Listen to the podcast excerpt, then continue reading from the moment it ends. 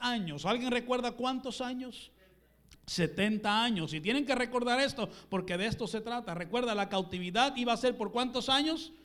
70 años. ¿Y cuál es la razón? Bueno, aparte de la idolatría y aparte del pecado que había en Israel, ellos por 490 años no habían guardado el año que sabático, y eso lo vimos en el libro de Jeremías, y a causa de eso, la Biblia claramente lo dice, a causa de eso, tenían que darle a Dios lo que le debían, ¿verdad? Le debían a Dios estos 70 años de a dejar la tierra reposar, entonces Dios los saca de su tierra y la tierra va a reposar, te guste o no te guste, ¿verdad? Entonces, por eso encontramos que la cautividad de Babilonia duró cuántos años? 70 años. Y quiero que entendamos, hermanos, que no nada más hubo una deportación a Babilonia, hubieron varias deportaciones a Babilonia, eh, pero finalmente en el 586 o la última vez que fue Babilonia a Jerusalén, totalmente la destruye, quemando toda la ciudad. Y más adelante vamos a hablar más acerca de esto. Hermano, si usted entiende esta deportación a Babilonia o esta cautividad en Babilonia por 70 años, ah, finalmente la destrucción total de Jerusalén, ah, usted puede entender muchos de los libros del Antiguo Testamento. El libro de Crónicas nos da historia, y usted ah, puede leer el libro de Crónicas y se da cuenta que comienza desde Adán hasta que llega a Babilonia. Y finalmente el libro de Crónicas termina con la gente cautiva y la destrucción de Jerusalén. Mantenga su lugar en Ezequiel, vamos a regresar ahí, vamos a usar Biblia en esta noche. ¿Está bien, hermanos? Segunda de Crónicas, capítulo 36. Mi propósito es que aprendamos la palabra de Dios. El pueblo perece por falta de conocimiento, no conoce la Biblia. Segunda de Crónicas 36. Y estamos viendo el final de estos dos libros, el libro de Crónicas, comenzando desde Adán y terminando en la cautividad de Babilonia. Segunda de Crónicas 36, versículo 17. ¿Lo tienen ahí? Dice segunda de Crónicas 36, 17, por lo cual trajo con ellos al rey de los caldeos. Los caldeos son los de Babilonia, los babilonios que mató a espada a sus jóvenes en la casa de su santuario, sin perdonar, dice joven, ni doncella, anciano, ah, ni ah, decrépito, todos los entregó en sus manos, asimismo todos los utensilios de la casa de Dios, grandes y chicos, los tesoros de la casa de Jehová, los tesoros de la casa del rey, de sus príncipes, todos los llevó a dónde?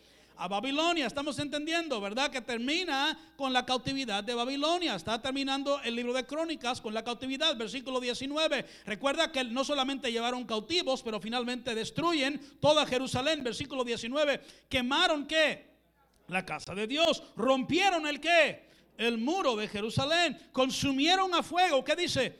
Todos sus palacios y destruyeron, ¿qué dice? Todos sus objetos deseables. Los que escaparon de la espada fueron llevados cautivos a Babilonia y fueron siervos de él y de sus hijos hasta que vino el reino de los persas. Y eso es muy importante, hermanos, porque finalmente después de Babilonia, el próximo imperio mundial era Persia.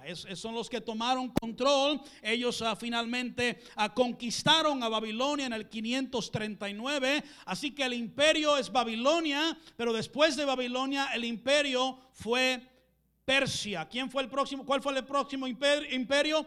Fue Persia o los persos. Hermanos, él está, ah, eh, si, vamos a, y, vemos en cuanto a, vamos a seguir leyendo versículo 20, ah, vamos al versículo 21, dice, para que se cumpliese la palabra de Jehová por boca de quién. Eso ya lo vimos, ¿verdad? Hasta que la tierra hubo gozado de qué? De reposo. Porque todo el tiempo de su asolamiento, ¿qué dice? Reposó. Es lo que vimos, ¿verdad? Que fueron sacados de Babilonia para que la tierra, ¿qué? Reposara, porque recuerda, no, no había repesado. Por 490 años, no había cumplido el año sabático, así que lo sacan para que repose la tierra, eso ya lo cubrimos, dice hasta que los que 70 años fueron que fueron cumplidos, versículo 22, mira lo que dice, recuerda, después de Babilonia, el siguiente imperio mundial fueron los persas, dice más, al primer año de Ciro, rey de qué? De los persas para que se cumpliese la palabra de Jehová por boca de quién? Así que Jeremías está hablando del mismo tema. Jeremías está hablando de este mismo tema. Jehová despertó el espíritu de Ciro, rey de los persas, el cual hizo pregonar la palabra y también por escrito por todo su reino, diciendo, versículo 23, así dice Ciro, rey de qué? De los persas. Jehová, el Dios de los cielos, me ha dado todos los reinos de la tierra. Recuerda, Él ahora es el imperio mundial. Él ha tomado el lugar de Babilonia. Y Él me ha mandado que le edifique casa en Jerusalén, que está en Judá. Quien haya entre vosotros de todo su pueblo, sea Jehová su Dios con Él. ¿Y qué? Y suba. Entonces recuerda, Israel tiene que estar en Babilonia por cuántos años? 70 años. Finalmente, el que toma el imperio, Ciro, rey de Persa, ah, hermanos, se cumplen los 70 años. Así que cuando terminan los 70 años, Ciro le da permiso a todos los judíos que regresen otra vez a Jerusalén. ¿Por qué? Porque cumplieron los 70 años. ¿Sí me está entendiendo, hermanos? Y nos damos cuenta que, hermanos, la Biblia, hermanos, ah, Dios cumple cada cosa en la Biblia. Cada cosa ah, cumple Dios en la Biblia. Vaya conmigo al libro de Daniel. Vamos a ir rápido por el tiempo. El libro de Daniel. Daniel capítulo es mi libro favorito. favorito. Daniel capítulo 1. Mira lo que dice Daniel capítulo 1. Usted acaba de leer Crónicas. Usted ve que está escrito en Jeremías. Ahora vamos a Daniel. Así que el pueblo de Israel estuvo cautivo en Babilonia por cuántos años? 70 años, pero finalmente los persas en el 539 conquistan Babilonia y ahora ellos son el imperio mundial y Ciro, después que se cumplen los 70 años, deja que el pueblo de Israel que regrese otra vez a Jerusalén. Recuerda, ya la tierra reposó los años que tenía que reposar. Ahora vamos a Daniel capítulo 1. Vaya conmigo al versículo 1. Mira lo que dice ahí. Dice, en el año tercero del reinado de Joacim, rey de Judá, vino Nabucodonosor, rey de Babilonia, ¿a qué? A Jerusalén y la que y la sitió. Entonces, tenemos que entender, hermanos, que Daniel también fue deportado. Él también fue llevado a Babilonia, juntamente con los tres jóvenes hebreos. ¿Recuerdan los hebreos? Sadrach, Mesach y Abednego. Ellos también fueron deportados. Ellos también estaban igual que Ezequiel. Ellos estaban en Jerusalén. Ellos también fueron deportados a Babilonia. Ah, pero quiero que vaya conmigo al versículo 6. Mira lo que dice el versículo 6. Dice, entre estos estaban quién? Daniel, ¿quién más? Ananías, Misael y quién? Entonces ellos fueron también deportados. Ellos estaban en Jerusalén cuando llegó Nabucodonosor con el ejército de Babilonia. A ellos también se los llevaron a Babilonia. Casi la misma historia de Ezequiel sucedió con ellos. ¿Sí me está entendiendo, verdad? Ahora vaya conmigo a Daniel capítulo 5. Dije, después de Babilonia, el, el imperio mundial fue que Persia. Persia. Y Ciro, rey de Persia, dio permiso para que los judíos hicieran qué? Regresaran otra vez. Daniel capítulo 5, versículo 1 dice, el rey Belsasar hizo un gran banquete a mil de sus príncipes y en su presencia, ah, dice, ah, de, los mil bebía vino. Vemos la historia del rey Belsasar y no voy a poder ir a través de toda la historia, pero el rey Belsasar, hermanos, es el hijo, ah, este era el hijo de Nabucodonosor. ¿Te recuerda Nabucodonosor? Rey de Babilonia, fue el que llegó a Jerusalén, el que sitió la ciudad, el que destruye la ciudad. Ahora el que está es su hijo. Su hijo se llama Belsasar. Él es el rey de Babilonia y él está teniendo un gran banquete con mil de sus príncipes, dice la Biblia. Están bebiendo vino. Mira lo que dice versículos 2 y 3. Dice Belsasar con el gusto del vino mandó que trajesen los que los vasos de oro y de plata que Nabucodonosor su que su padre había traído de dónde? Del templo de qué? De Jerusalén. ¿Recuerda? Él fue el que llegó a Jerusalén, él fue el que destruyó la ciudad, él se llevó las cosas que estaban dentro del templo, dice, para que bebiesen en ellos el rey y sus grandes, sus mujeres y sus concubinas. Entonces fueron traídos los vasos de oro que habían traído del templo, de la casa de Dios que estaban a dónde?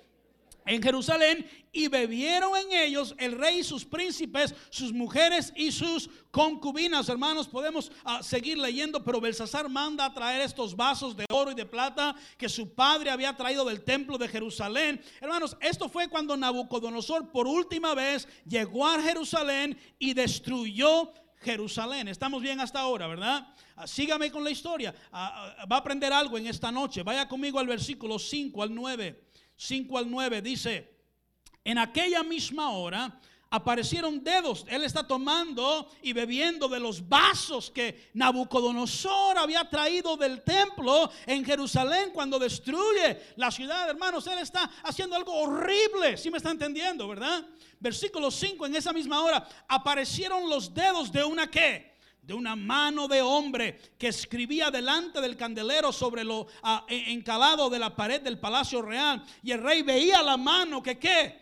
que escribía. Hermanos, el rey está tomando y está bebiendo con los vasos que su padre había traído del templo de Jerusalén. Y mientras ellos están ahí emborrachándose y bebiendo, mil de sus príncipes, sale una mano en la pared y empieza a escribir algo en esta pared. Podemos seguir leyendo versículo 6. El rey, hermanos, palideció y sus pensamientos lo turbaron y se debilitaron. Es más o menos cuando, lo, como cuando le para la policía a usted y no tiene licencia. Más o menos es lo que le pasó a él.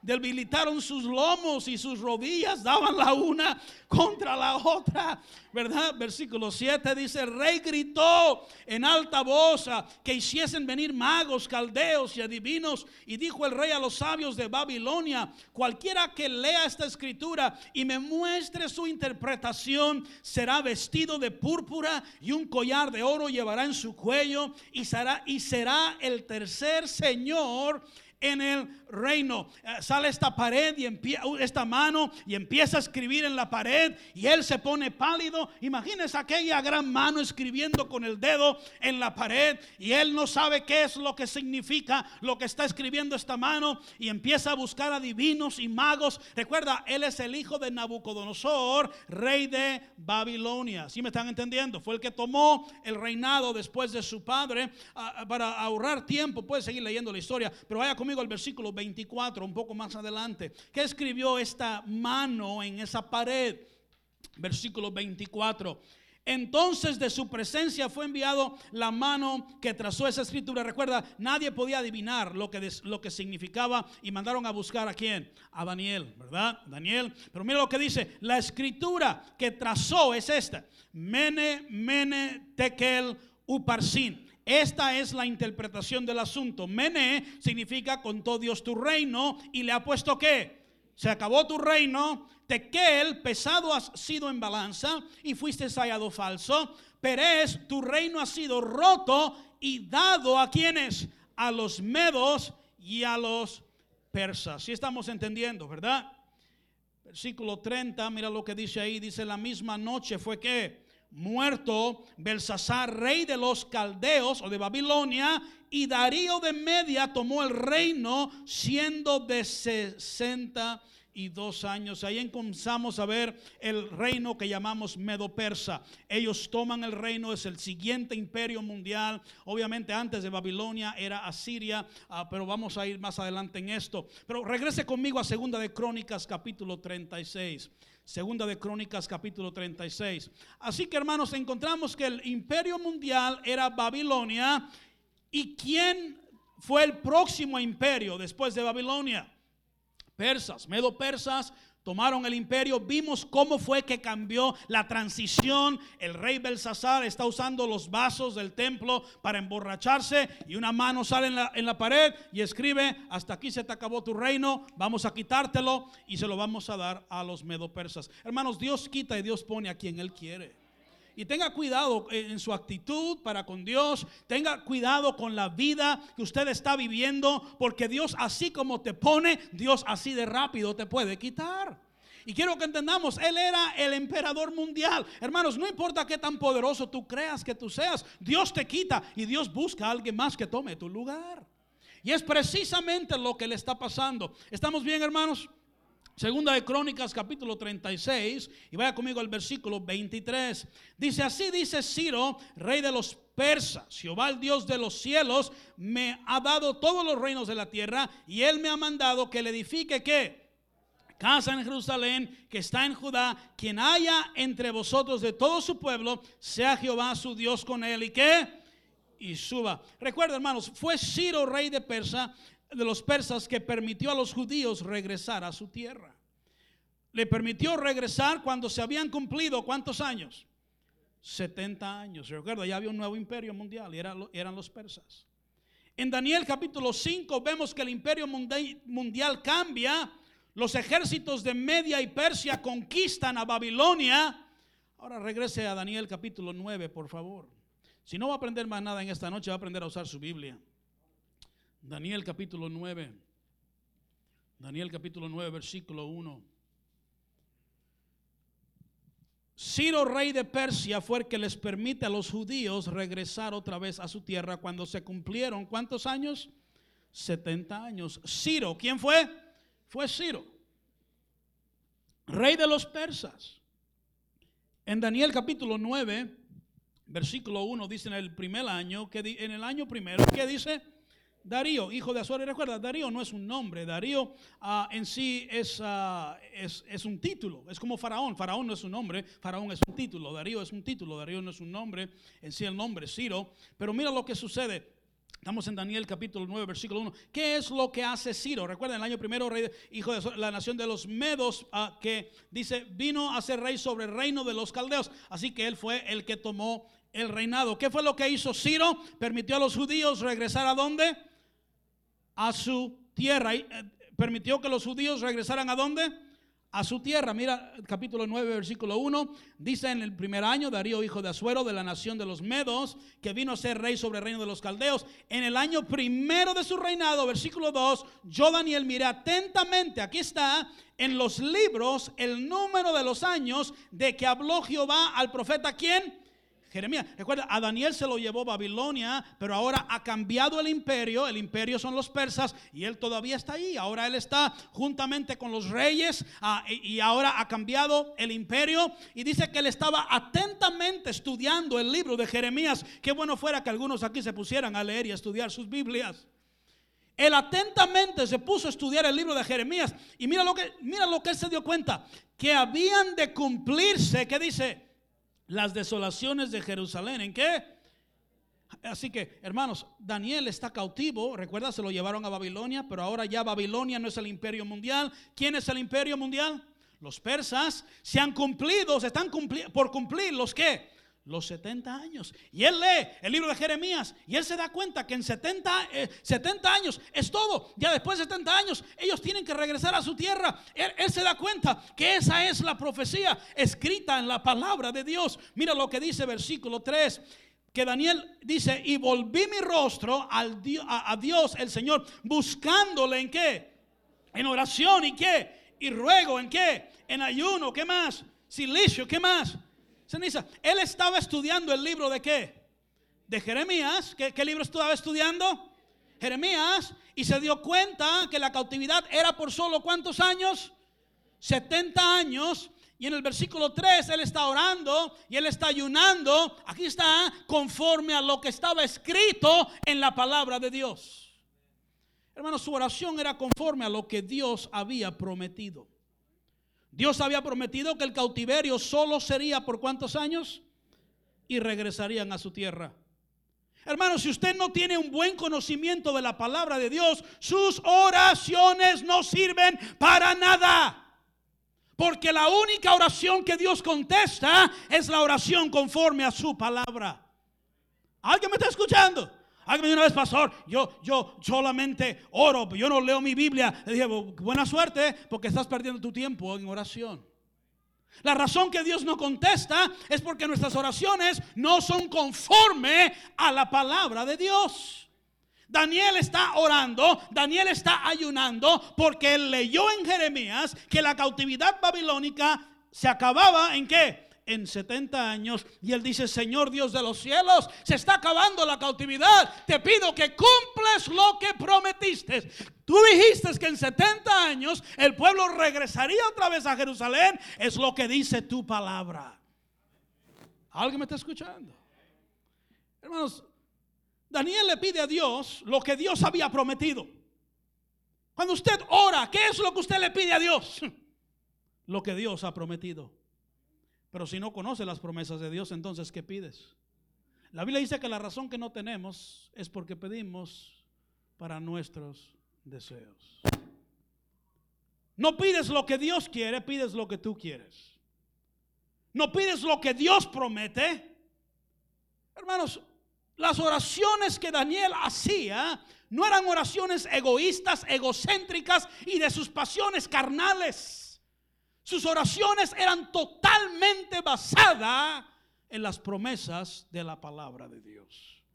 Señor, usted prometió esto, ahora cumpla lo que usted prometió. ¿Estamos entendiendo? En el versículo 16 y 17 de Daniel, no tienes que ir por el tiempo, pero le pide a Dios Daniel que restaure la ciudad de Jerusalén. Recuerda, Jerusalén había sido completamente destruida. Le pide que restaure el templo. Le pide que restaure el pueblo de, Israel. Oh Señor, cumple Señor lo que prometiste. ¿Estamos bien hermanos? Quiero que vaya conmigo al libro de Esdras. Esdras. Esdras. Esdras, Nemías. Esdras, Nemías, Esther, Job. Esdras capítulo 1, versículo 1. Hermanos, estamos viendo Jeremías, estamos viendo Daniel, estamos viendo Crónicas, ahora quiero que veamos Esdras. ¿Estamos bien, hermanos? Así que Jerusalén fue llevado cautivo por quién? Por Babilonia. ¿Por cuántos años? 70 años. Mientras los están cautivos, cambia el imperio de Babilonia a qué? A los, a los medo-persas, a persa. Y luego mira lo que dice Esdras porque recuerda, Ciro fue el que dio permiso en su primer año de reinado. Ciro dio permiso para que los israelitas regresaran a Jerusalén. Esdras capítulo 1, versículo 1. Pudiéramos leer todo el capítulo, pero dice el primer año de quién? De Ciro, rey de Persia, para que se que cumpliese la palabra de Jehová por boca de... Despertó Jehová el espíritu de quién? De Ciro, rey de quién? De Persia, el cual hizo pregonar la palabra y también por escrito por todo su reino diciendo, así ha dicho Ciro rey, eso es lo que él dice, rey de Persia, Jehová el Dios de los cielos me ha dado todos los reinos de la tierra, me ha mandado que le edifique casa, ¿dónde? En Jerusalén, que está en Judá, quien haya entre vosotros de su pueblo, ah, sea Dios con él y que suba a Jerusalén que está en Judá. Dios despertó el espíritu de Ciro en su primer año de rey en Persia, en Persia y él dice a todos los judíos, mira, quiero que regresen a su tierra, ¿verdad? Y usted dice, pastor, ¿cómo despertó? el espíritu de Ciro? ¿Qué, ¿Qué, fue lo que lo hizo hacer o, mover? ¿qué, ¿qué, lo movió a querer dejar que los judíos regresaran a Jerusalén? Hermano, usted me pregunta a mí, las oraciones de Daniel. Las oraciones de Daniel. Usted recuerda, Daniel dijo que él se puso y oró y qué más, y ayunó en, ayuno, silicia. Él estaba orando, oh Señor, por favor, despe a Señor. Yo sé que él es un hombre poderoso. Yo sé que Ciro es el emperador mundial. Él es rico, Señor. Él, él tiene más poder que cualquier persona en la tierra. Pero tú, oh Dios, eres más poderoso que Ciro. Obra en el corazón de él para que él, Señor, ah, decida dejar que los judíos regresen a su tierra. Hermanos, yo no sé cómo Dios despertó a Ciro, cómo Dios puso el deseo en Ciro de dejar que los judíos, a lo mejor tuvo un mal sueño, a lo mejor se le apareció el chamuco, a lo mejor se le apareció la llorona. Yo no sé, pero algo sucedió que él dijo, todos los judíos regresense a Jerusalén y edifiquen su templo. Es más, hasta dio lana para que lo hicieran. Por eso dije que la llorona se le tiene que haber aparecido las oraciones de Daniel despertaron a Ciro. ¿Alguien me está escuchando? ¿Hay alguien en tu vida que necesitas que Dios despierte? Ora por esa persona. Hay una por esa persona. Señor, ¿cómo quisiera que despertaras a, a mi esposo, Señor? Ora por tu esposo. Oh Señor, como quisiera que despertaras a, mi hijo o a mi hija. Ora por esa persona, ayuna por esa persona, ruega por esa persona para que veas que, que Dios se encarga del corazón hasta del emperador mundial. Hermanos, Dios puede cambiar a cualquier persona. Dije, Dios puede cambiar a cualquier persona. Dije, hermanos, la razón que Él que la, razón que Jehová despierta al espíritu de Ciro, rey de Persia, para dejar regresar al pueblo de, de Israel o a, a, a, Jerusalén, yo creo, hermanos, con todo mi corazón que es resultado de las oraciones de Daniel. John Wesley dijo, Dios no hace nada excepto en contesta de oración. Hace falta cristianos que oremos más, que nos quejemos menos y oremos más. Vamos al capítulo 2, estamos en Esdras. ¿Estamos bien, hermanos? Versículo 1. Estos son los hijos de las provincias que subieron del qué? Del cautiverio de aquellos que Nabucodonosor, rey de Babilonia, había llevado cautivos. ¿A dónde? A Babilonia. Y que volvieron a dónde? A Jerusalén y a Judá. Cada uno a su ciudad. Y cuando usted tenga tiempo y nada que hacer, lea todos esos nombres que están allí. Se lo, dejo de tarea a ustedes. Amén. Hermanos, en el capítulo 3 de Esdras, ellos están de regreso a su tierra. Y ellos han edificado un altar para ofrecer holocaustos por la mañana y por la tarde. Ellos están celebrando las fiestas solemnes en el Esdras capítulo 3, versículo 6. Vaya conmigo al capítulo 3, versículo 6 de Esdras. ¿Estamos bien esta noche? Y estamos aprendiendo, estudiando la Biblia. Dice el versículo capítulo 3, versículo 6. Desde el primer día del mes séptimo comenzaron a ofrecer holocaustos a Jehová. Pero los cimientos del templo de Jehová, ¿qué dice? No se habían echado todavía. Hermanos, nos dice que el templo no se había comenzado a edificar. Y el libro de Esdra, de lo que se trata, es de la reconstrucción del templo cuando ellos regresaron después de estar 70 años cautivos. ¿Sí me está entendiendo, hermanos? Vamos al siguiente libro que es Nehemías. Nehemías. No, no, no dé mucha vuelta. El próximo libro es Nehemías. No se me pierda. Nehemías. Entonces, estamos entendiendo algunos de estos libros ahora. ¿De qué se tratan? Si usted entiende la cautividad de Babilonia, entiende muchos libros de la Biblia. Nehemías capítulo 1 en sí, en los textos hebreos, Esdras y Nehemías es un solo libro.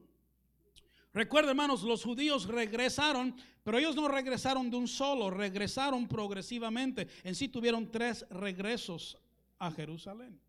El primer regreso fue guiado por Zorobabel, el segundo regreso fue guiado por Esdras y el tercer regreso fue guiado por Nemías. Y la razón que Nemías regresa, hermanos, es para reconstruir el muro alrededor de Jerusalén. Nemías 1.1, mira lo que dice. Palabras de Nemías, hijo de Acalías, aconteció en el mes de Quisleu, en el año 20, estando yo en Susa, capital del reino. Susa era la capital del imperio persa.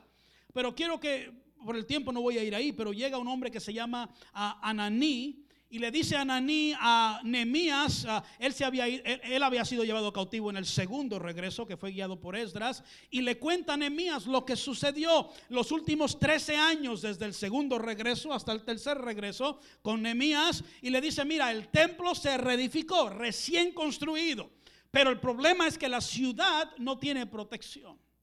Ya regresamos a la tierra, el templo reconstruido, pero no hay no hay un muro que proteja la ciudad, no hay nada que detenga a los enemigos de venir y volver otra vez a destruir el templo. Y él desea construir un muro para proteger la ciudad de Jerusalén. Y él le pide permiso al rey Artajerjes y se le permite ir. Y sabemos, conforme al libro de Nehemías, que este gran trabajo de construir un muro, y no era un murito, no era una pared pequeña, no eran unos palitos, habían personas que vivían sobre este muro.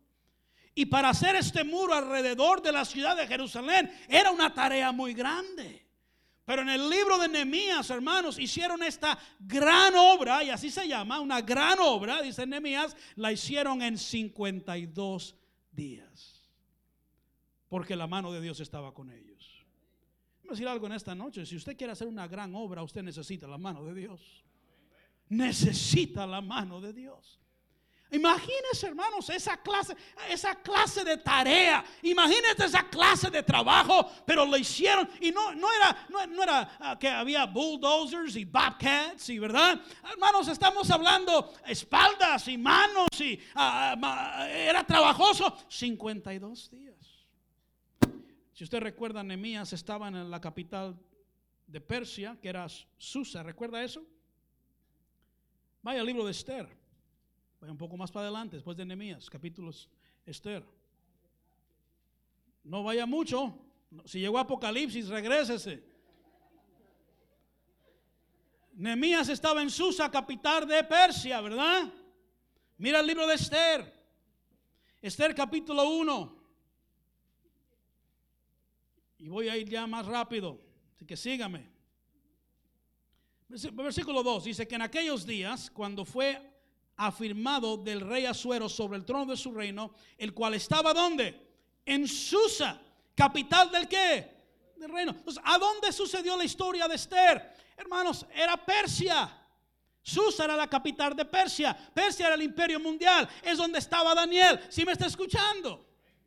La historia de Esther tomó lugar entre el primer y el segundo regreso y todavía lo que había sucedido, no había sucedido el tercer regreso todavía a Jerusalén, así que habían quedado judíos todavía en Persia y se levanta un hombre malo que se llama Amán. ¿Cuántos recuerdan la historia de Amán? Amán quiere exterminar a los judíos, son los judíos que todavía no están regresando poco a poco, pero todavía habían algunos en Persia que no habían regresado y Amán se levanta y quiere matar a todos los judíos. Hermanos, Dios siempre ha protegido al pueblo de Israel.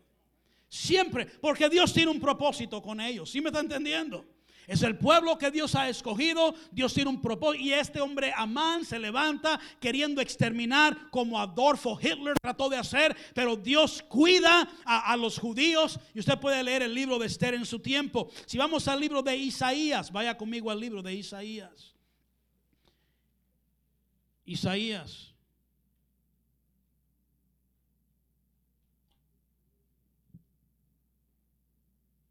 ¿Estamos bien, hermanos? Quisiera leer capítulo 1, versículos 1 al 8, pero por el tiempo voy rápido. Dice visión de Isaías, hijo de Amós, la cual vio acerca de Judá y Jerusalén. Estoy en Isaías 1.1. Visión de Isaías, hijo de Amós, la cual vio acerca de Judá y de Jerusalén en días de Usías, Jotam, Acaz y Ezequías, reyes de Judá Oíd, cielos, y escucha tu tierra, porque habla Jehová, crié hijos y los engrandecí, y ellos sé que rebelaron contra mí. El buey conoce a su dueño y el asno a el pesebre de su señor. Israel no entiende, mi pueblo no tiene conocimiento. Oh gente pecadora, pueblo cargado de maldad, generaciones de malignos, hijos depravados, dejaron a Jehová, provocaron a ira al santo de Israel, se volvieron atrás. ¿Por qué querréis ser castigados aún? Todavía os revelaréis. Toda cabeza está enferma y todo corazón doliente desde la planta del pie hasta la cabeza. No hay en él cosa sana, sino herido, hinchazón y podrida llaga no están curadas, ni vendadas, ni suavizadas con aceite. Vuestra tierra está que destruida, vuestras ciudades puestas a qué? A fuego, vuestra tierra delante de vosotras comida, ¿por qué? Extranjeros y qué? Y asolada como asolamiento de extraños. Él está hablando de lo que Nabucodonosor hizo o iba a hacer en Jerusalén. Y queda la hija de Sión como enramada en viña y como cabaña en melonar, como ciudad asolada. Y pudiéramos seguir leyendo el libro de Isaías, hermanos, pero en el tiempo de Isaías todavía no había sucedido la cautividad de Babilonia. Pero él mira cómo Judá se había apartado de Dios y él profetizó la cautividad babilónica y la destrucción de Jerusalén. El profeta Jeremías vio cuando Babilonia vino la primera vez y llevó a diez mil judíos deportados a Babilonia. Y Jeremías les dice, si se someten a Nabucodonosor, él, no va a destruir la ciudad, se los lleva cautivos, pero no destruye la ciudad, pero ellos siguen siendo rebeldes, ellos no se someten. Y finalmente encontramos la destrucción de Jerusalén y Jeremías la pudo ver. Y cuando Jeremías se sienta y ve el humo que está saliendo de Jerusalén y ve la gente que ha sido muerta y, y ve la sangre por todas partes y Jeremías agarra y escribe un libro que usted conoce que se llama Lamentaciones.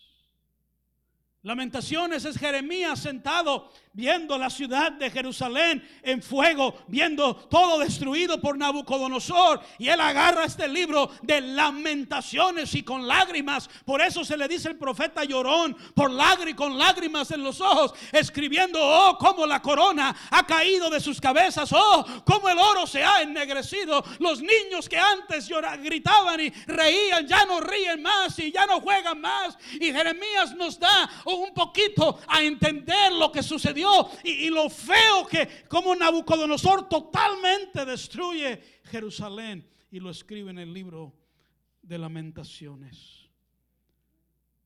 que es un libro muy desconocido por muchos, solo escuche, no lo busque porque va a estar el resto de la noche buscándolo. Antes de Babilonia ser el imperio mundial, el imperio era Asiria. ¿Recuerdan Nínive? Nínive era la capital de Asiria. ¿Recuerda Jonás? Nahum.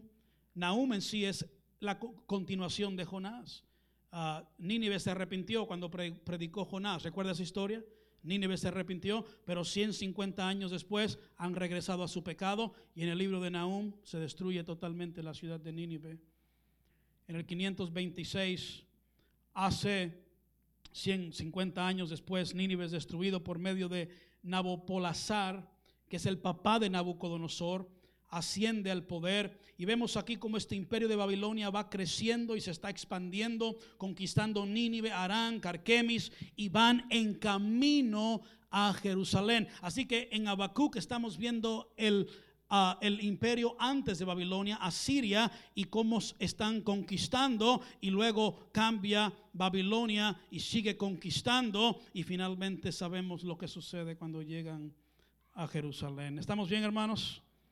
Yo pudiera seguir adelante, pero el tiempo se nos acaba. Sofonías vivió en el mismo tiempo que Jeremías y profetizó durante el reinado de Josías, profetizó a Judá que Dios traería su juicio divino por medio de Nabucodonosor.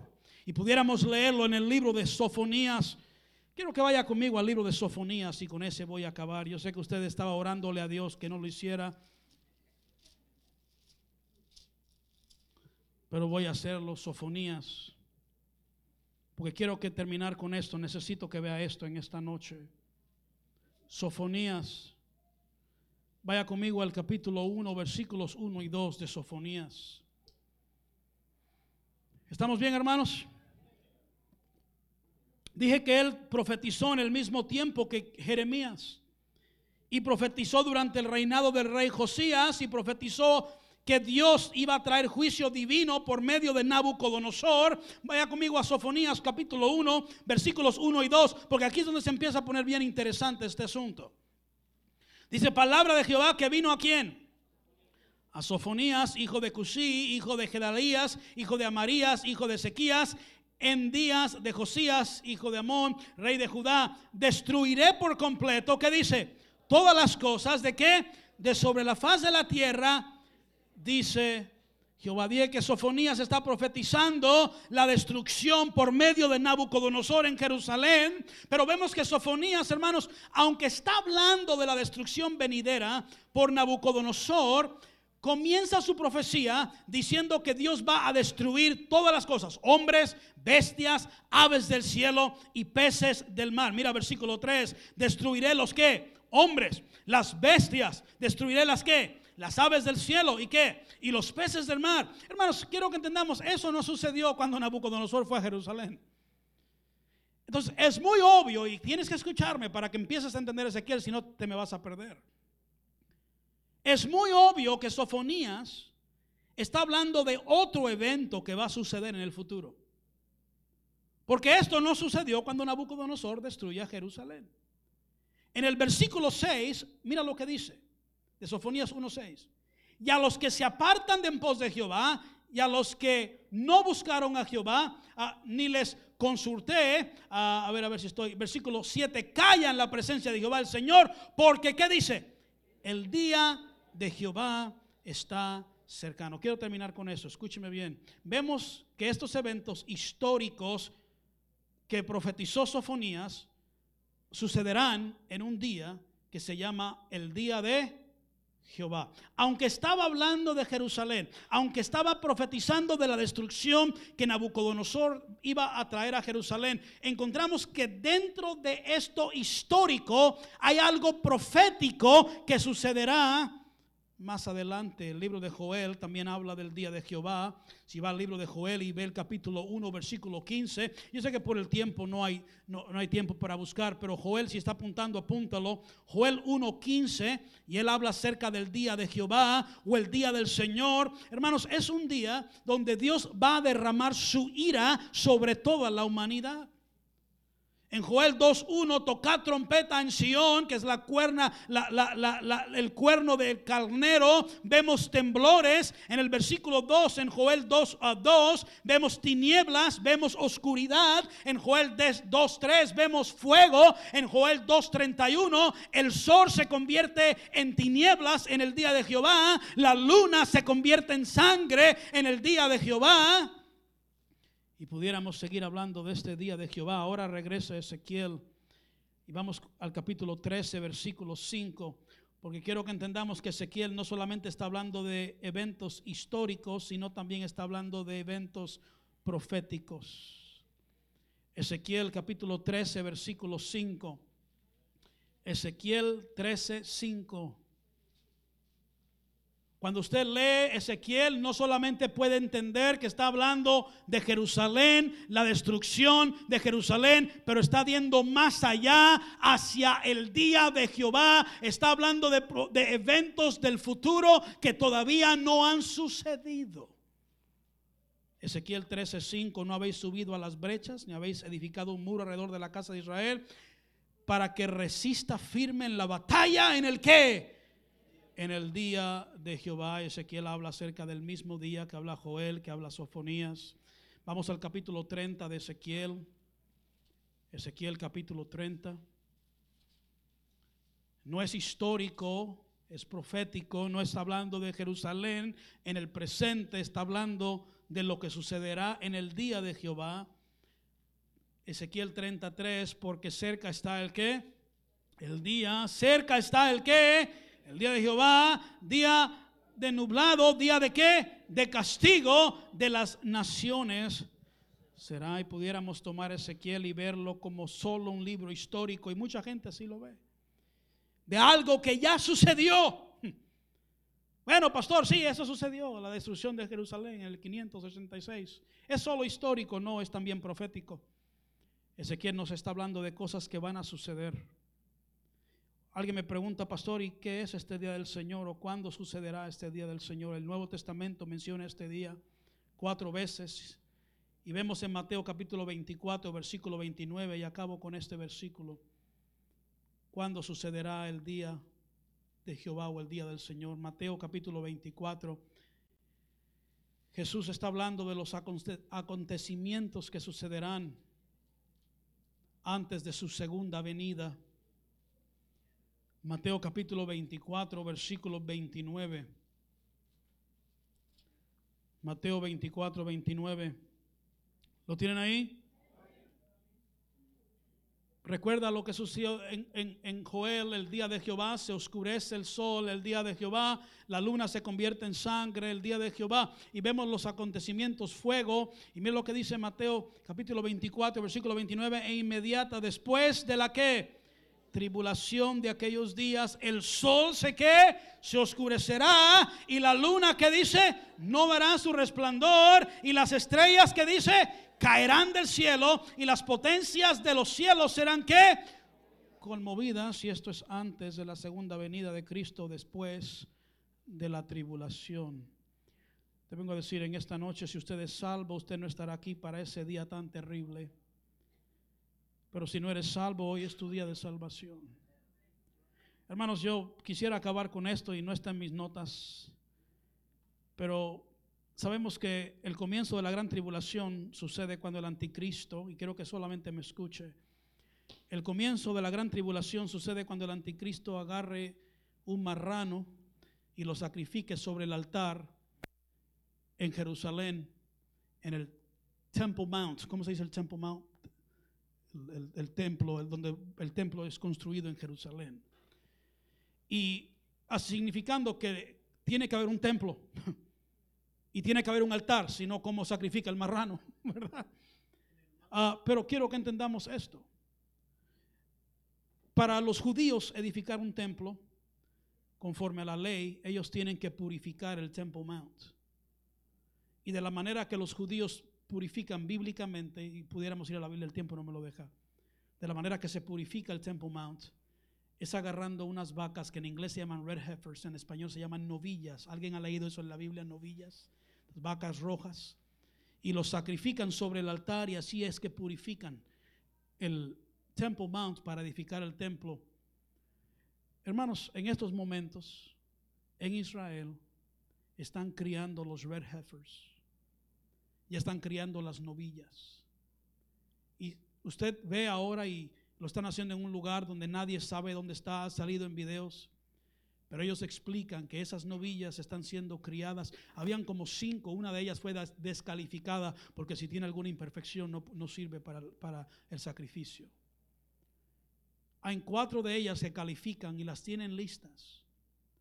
Y dicen que esas son las que van a utilizar para sacrificar en un altar sobre el Jerusalén para, para purificar el Temple Mount, para que ellos puedan edificar su templo. Hermanos, ya las novillas están listas para purificar el Temple Mount, para que ellos construyan el templo, para que haya un altar en el cual el anticristo va a ser un sacrificio de abominación. Y ahí comienza la gran tribulación. Hermanos, la venida de Cristo está tan cerca. Está tan cerca.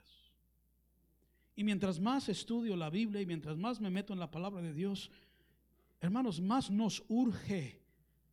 Si no eres salvo, tienes que recibir a Cristo.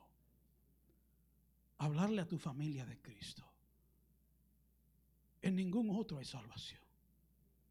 No hay otro nombre dado a los hombres bajo el cielo en quien podamos ser salvos. Y no te lo estoy diciendo solamente por decírtelo, te lo estoy diciendo porque el tiempo es corto. Dije, el tiempo es corto. Y en Ezequiel nos vamos a dar cuenta, hermanos, que no solamente es un libro histórico, pero es un libro profético. Y Ezequiel, hermanos, al estudiarlo, se va a dar cuenta que el tiempo es bien corto. Y Cristo está por venir. Y si tú no estás listo, debes de prepararte en esta noche.